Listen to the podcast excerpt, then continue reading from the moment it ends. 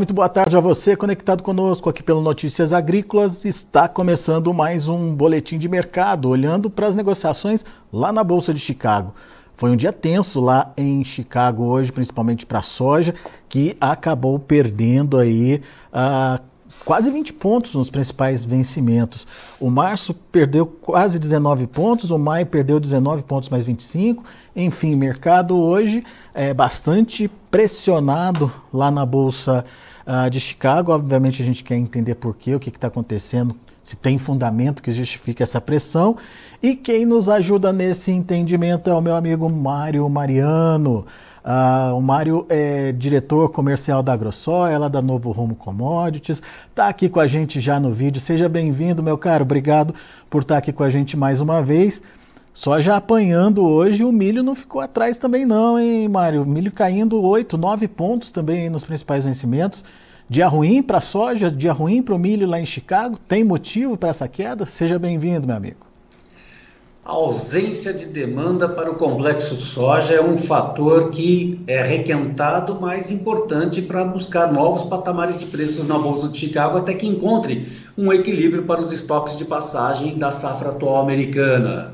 Boa tarde, Alexander. Boa tarde aos amigos do campo. Vamos entender o que está acontecendo dentro daquilo que nós entendemos que, num curto prazo, poderá afetar os preços diretamente do ativo do brasileiro.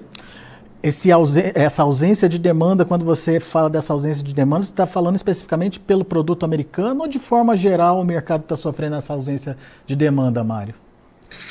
Ausência de demanda para produto americano. Nesta terça-feira, o Departamento de Agricultura americano indicou que a produção, perdão, a exportação americana, ela ficou próxima de 1 milhão e 180 mil toneladas, contra 1 milhão 340 da semana anterior. Isso mostra uma retração não tão significativa em termos de tonelagem, mas se pegar no período, hoje são 23% a menos de produto vendido de grãos americanos na exportação. Portanto, para que os estoques de passagem sejam enxutos e retirados do mercado, precisa aumentar a exportação. Portanto, diante de falta de notícias de demanda, o registro das exportações da semana passada e ausência de chineses para a compra de produtos americanos, encontramos mais uma pressão no mercado de futuros na Bolsa de Chicago, diminuindo no dia de hoje 1,55%, Alexander. 23% a menos significa que podemos ver um aumento de estoque final lá nos Estados Unidos, então, Mário é uma consequência natural pela falta de saída do produto do país, porque, embora tenha um registro de esmagamento americano recorde nos últimos meses, ainda não é capaz o suficiente para enxugar estoques e procurar aumento de preços na bolsa. Enquanto essa percepção de demanda estiver ausente do mercado, o preço na bolsa de Chicago continuará pressionado até que encontre o seu equilíbrio. Diante deste cenário negativo, eu posso até contrapor um positivo.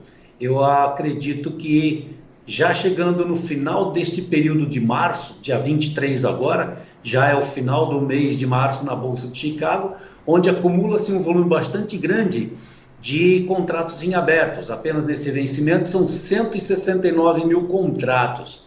Onde eu quero chegar com isso, Alexander? é necessário que, para os próximos dias, quem estiver vendido na Bolsa de Chicago no vencimento março, isso vale também para farelo, também para o óleo de soja, ou entrega a mercadoria durante o mês de março, ou então ele tem que recomprar o produto caso ele não tenha. Por consequência, haverá uma necessidade de compras que poderá alavancar alguma, algum preço para os próximos dias. Então, novamente registrando, para os vencimentos de março na Bolsa de Chicago, empresas vendidas, se não tiver mercadoria para entregar, deverá recomprar. Então, temos nesses próximos dias uma possibilidade de ver o mercado, independente dos fundamentos na Bolsa de Chicago, criar alguma demanda para a realização das vendas a descoberto ou entregá-las, Alexander. Mas isso não é uma tendência positiva aí para o mercado não, né, Mário? É só um momento ali de é, é, ajuste aí dos fundos e depois o mercado volta para para a tendência natural aí? Que é de pressão, dá para dizer isso? Alexander, não é uma tendência. Estou contrapondo que, para as notícias negativas que estão presentes derrubando os preços na bolsa, é necessário que encontre agora alguma demanda e essa demanda provavelmente será a realização das vendas feitas que derrubaram os preços até o momento, onde deverá ser liquidadas por diferença.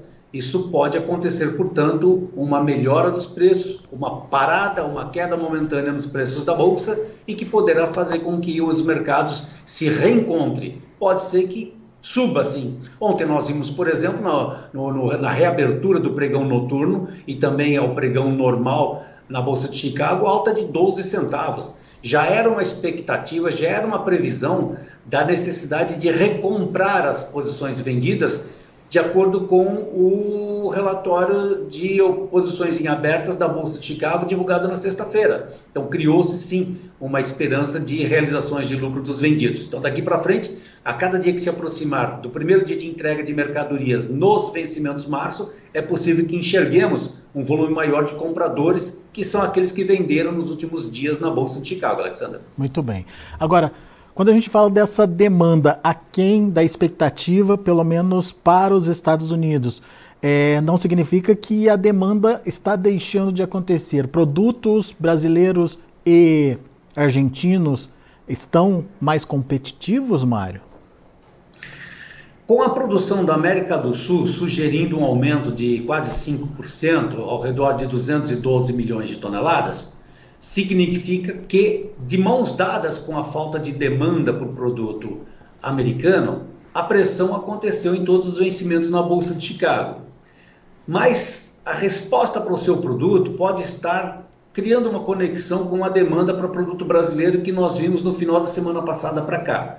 Embora ausente a China, ausente da demanda por produto americano e até mesmo no Brasil, algumas tradings fizeram vendas de produto brasileiro, inclusive os prêmios da exportação indicados no Porto de Paranaguá, que estava ao redor de 105, 100, até 80 negativos, deu um pulo para 70 negativos. Então, houve uma demanda por soja brasileira, sim.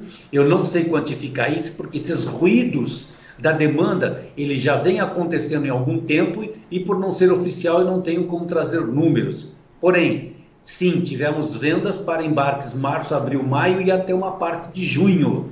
Então, para produto brasileiro que está mais barato do que o americano, incluindo o Alexander, farelo, farelo brasileiro chega mais barato lá na China.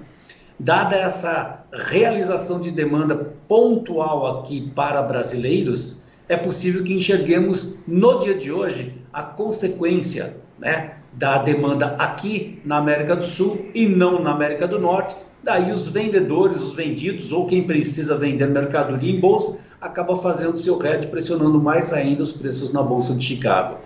Portanto, diante do aumento da produção da América do Sul, chineses estão comprando de mão para boca numa quantidade maior aqui na América do Sul do que na América do Norte, o que poderia justificar mais um dia de pressão de preços na bolsa de Chicago, Alexandre. Mas essa, essa, esses prêmios melhores, eles continuam, Mário, essa semana ou foi uma coisa pontual na semana passada só? Foi pontual a demanda desses últimos dias, já voltou para acomodação de, ao redor de 80 centavos negativos sobre a Bolsa de Chicago. E também acho que deu fazer um comentário sobre uma grande trading é, é, chinesa que está reconsiderando colocar em leilões até um milhão de toneladas de soja na China dos seus estoques. Eu estou falando aqui da Sinogreen, é uma das estatais mais agressivas na comercialização de grãos na importação pela China o que traduz numa linguagem de que o produto atual brasileiro e argentino, ou argentino e brasileiro, seja qual for a ordem de aquisição, chega na China mais barato do que os estoques atuais da Sinogrim, que foram adquiridos recentemente, né, do ano passado para cá. Então isso acaba criando um cenário não muito favorável para tendências de alta de preços. Portanto, China ausente da aquisição de produto americano, presente pontualmente para produto brasileiro e argentino, e os estoques naquele país chinês provavelmente ainda estariam uh, folgados momentaneamente por um período curto, sim, mas ainda assim tendendo a, a, a, a esmagar para ser consumido uh, nos próximos dias, ainda com valores inferiores ao que nós estamos vendo a nível de Estados Unidos, Alexandre. Muito bem. Tudo isso é do ponto de vista é, dos fundamentos, né, Mário? Mas a gente tem também análise técnica que pode ser feita aí em relação ao mercado. E você estava me falando de suportes importantes que podem ser testados agora é, com essa pressão negativa aí sendo exercida?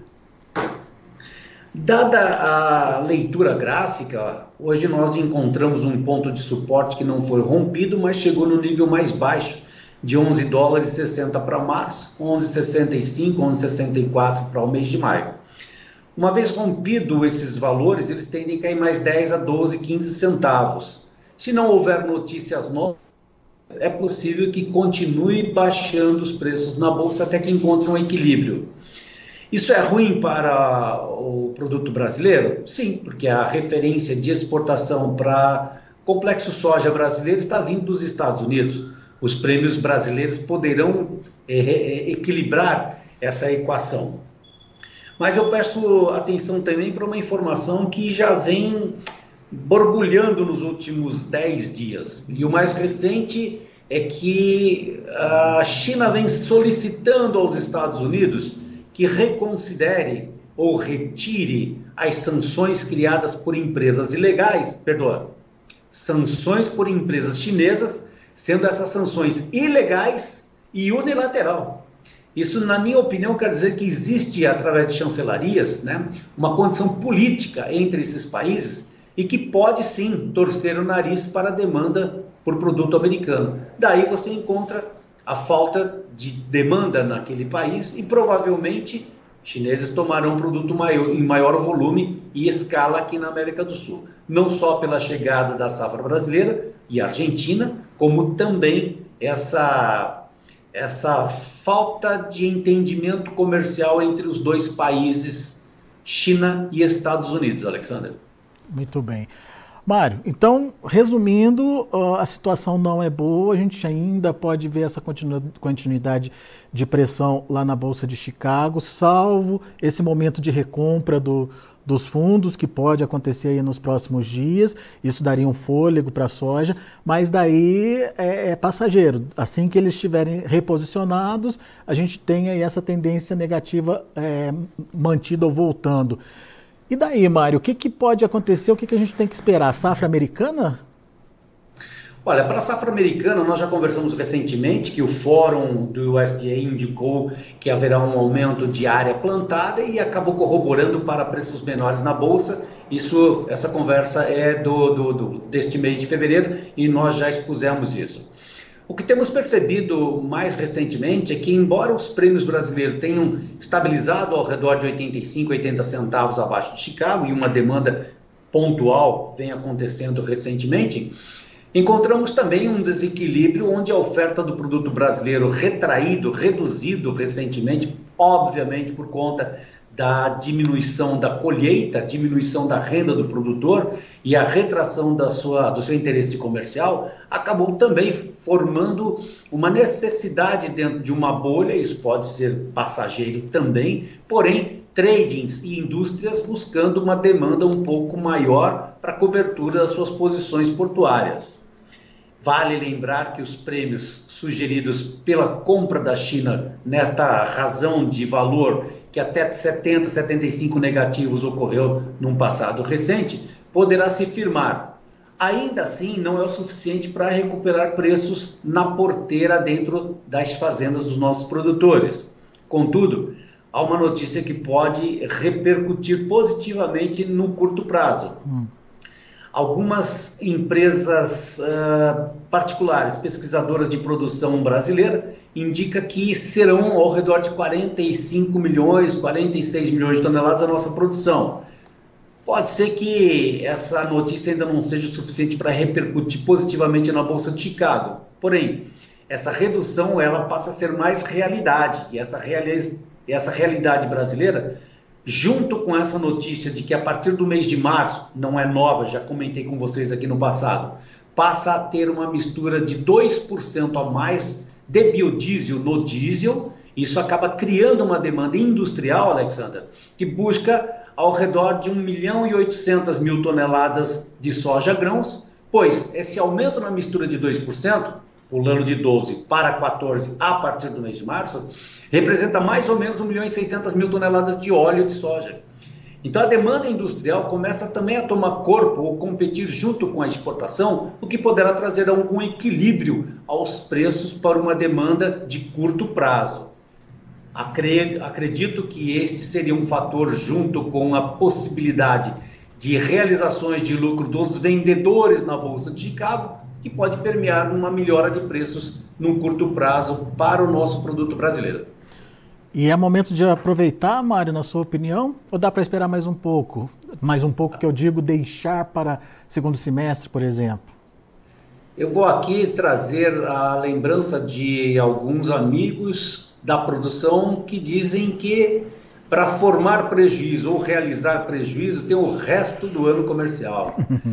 Eu penso que é uma realidade do campo vivida por tempos difíceis principalmente quando se diz que os insumos encareceram no ano passado e foram plantados mais caro em torno de 43% e a colheita agora com dólar de 4,94, 4,95, um rendimento 23 a 25% menor, não são os meus dados, são dados oficiais do Brasil e também de empresas particulares onde provavelmente a produção será reduzida significativamente, não traria nenhum benefício ao produtor. Desta forma, acho que ainda há tempo de encontrar alguma solução para uma recuperação do valor do ativo brasileiro. Assim sendo, não faço recomendações nesse momento de vendas, tampouco de tomar alguma decisão, pois o produtor que sabe onde aperta o seu calo, não é verdade? É. Diante destas notícias, as expectativas não são dentro de um cenário construtivo para preços, mas cada um sabe onde é, aplicar a melhor maneira uh, o fluxo de caixa da sua lavoura. Eu quero também trazer aqui uma lembrança que está sendo bem discutida nos últimos dias, onde já há ao redor de 21%, 21,5% de aquisição de adubos para safra futura, Alexander. Então, na sua pergunta, também cabe essa resposta. Há possibilidades, há oportunidades onde o produtor consegue, neste momento, trocar adubo por soja para a próxima safra em condições bem mais vantajosas do que em anos anteriores. Então, hoje, o produtor que quiser vender uma soja, mesmo com um preço mais barato, ou fazer uma troca por adubo com as empresas de, de adubo, consegue aí, a nível de Mato Grosso, Médio Norte, por exemplo, 20 sacas por tonelada de adubo. Então, este seria um cenário construtivo e positivo para que o produtor tomasse uma venda apenas por troca de um adubo. Talvez na área de defensivos também seja adequado, porém, é bom lembrar que tivemos um aumento significativo dos custos da colheita, dos custos operacionais para a safra atual. Isso pode trazer um, uma restrição de vendas dos produtores para realização de caixa e fazer novo reinvestimento. Portanto, sim, dentro das porteiras, os produtores devem enxergar uma melhor condição de realização de vendas para os próximos dias com o seu ativo atual contra defensivos, contra adubo, mas não sei se é tão importante nesse momento realizar o lucro ou prejuízo desta lavoura, colocando reais dentro do bolso sem ter uma nova aplicação. Muito bem. Tá aí, Mário Mariano trazendo informações importantes para te ajudar na sua decisão de comercialização é, da sua soja. É, enfim, temos pela frente muita coisa para acontecer ainda, mas o cenário, por enquanto, não é dos melhores. E as oportunidades que podem aparecer aí no, nos próximos dias, nas próximas semanas, devem ser aproveitadas. Meu amigo Mário Mariano, mais uma vez, muito obrigado pela sua participação aqui com a gente. Volte sempre, Mário. É sempre bom estar com você e ainda assim eu gostaria de citar que, embora as condições eh, de venda não sejam tão favoráveis ao produtor, é bom citar também que a quantidade de soja colhida até o momento a nível nacional, em torno de 32% da sua safra, ao redor de 47 milhões de toneladas, elas são 2 milhões de toneladas menor do que o ano passado. Isso sugere também uma necessidade de recomposição a nível de prêmios, pois não tem um, um volume de vendas tão significativo assim e os prêmios devem se ajustar. A nível de Mato Grosso, 65% colhido até o momento, isso equivale aí ao redor de 25 milhões de toneladas, que também são 2 milhões e 400 mil toneladas menor do que o ano passado.